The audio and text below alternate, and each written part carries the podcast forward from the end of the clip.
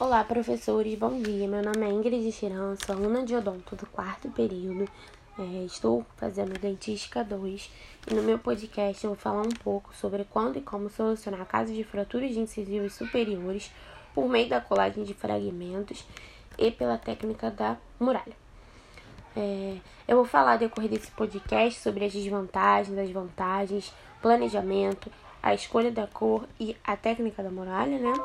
E o acabamento e polimento. As desvantagens são estéticas, a possibilidade de deslocamento da confecção. O profissional também pode colar né, o fragmento em uma posição inadequada.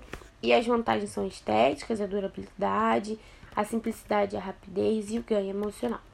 Os fatores que influenciam esse tratamento são a existência do fragmento dentário, o tempo decorrido entre traumas e tratamentos, o envolvimento de esmalte, dentina e câmera pulpar e a técnica da colagem. O planejamento, né, é comum o paciente encontrar o fragmento quando ocorre uma fratura em um dente anterior e cada vez mais pessoas têm a consciência da necessidade de encontrar né, esse pedaço de dente e guardá-lo para apresentar ao cirurgião dentista. As restaurações do fragmento são incompatíveis com sessões de emergência. Isso acontece, né, muitas das vezes, porque o paciente ou os pais ou responsáveis, no caso se for criança ou adolescente, encontram-se em condições psicológicas totalmente alteradas. em função disso, pode piorar o atendimento e o desempenho do profissional. O exame do paciente pode ser dividido em quatro etapas. Etapa 1, anamnese. Etapa 2, exames de tecido mole. Etapa 3, exames de tecido duro. E a quarta etapa, exames radiográficos. A colagem a gente vai fazer com condicionamento ácido no esmalte, na dentina vital do fragmento e do remanescente. Lavagem com spray de ar e água. Secagem da dentina vital com papel absorvente. Secagem do esmalte com jato de ar e água. Primer e bond. E o assentamento do fragmento com a polimerização. Os tipos de fratura nós temos a disponibilidade do fragmento dental e sua viabilidade de aproveitamento, idade do paciente, grau de erupção do elemento dental, condição endodôntica, é, qualidade e quantidade do remanescente dental. Na seleção de cor, é possível né, que a gente veja uma pequena porção de resina composta empregada na colagem na região da linha de união. E é indispensável que ela apresente a mesma cor do remanescente dental o que caracteriza a importância de uma seleção criteriosa da cor.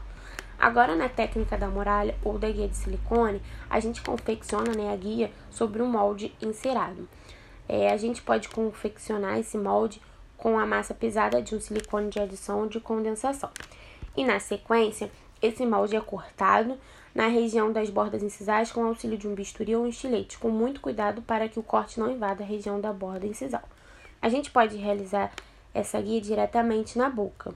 Porém, são inegáveis as vantagens de confeccioná-la sobre o enceramento, no caso, molde de cera. Além de ser mais fácil definir uma ótima anatomia da bancada do laboratório, é, é, permite também a redução do tempo clínico. Em situações como essa, é, que será realizada a restauração de um dente anterior superior, as margens encontram-se distantes dos tecidos gengivais. Então a gente pode abrir a mão, mão do isolamento absoluto sem que isso comprometa a qualidade do isolamento. É, assim, a gente insere um fio retrator no suco gengival e os dentes adjacentes a gente protege com uma fita veda rosca para evitar o contato inadevido desses dentes com ácidos e sistema adesivo.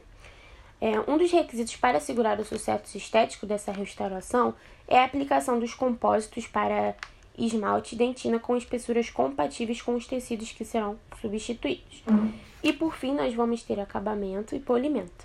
Na fase do, é, de acabamento e polimento dessa restauração direta anterior, pode ser dividido em três etapas: acabamento inicial, acabamento intermediário e polimento.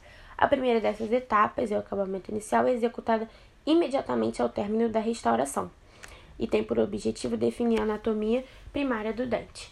E e também nós vamos utilizar é, brocas de acabamento e polimento, escovas de Robson é, e pasta para polimento.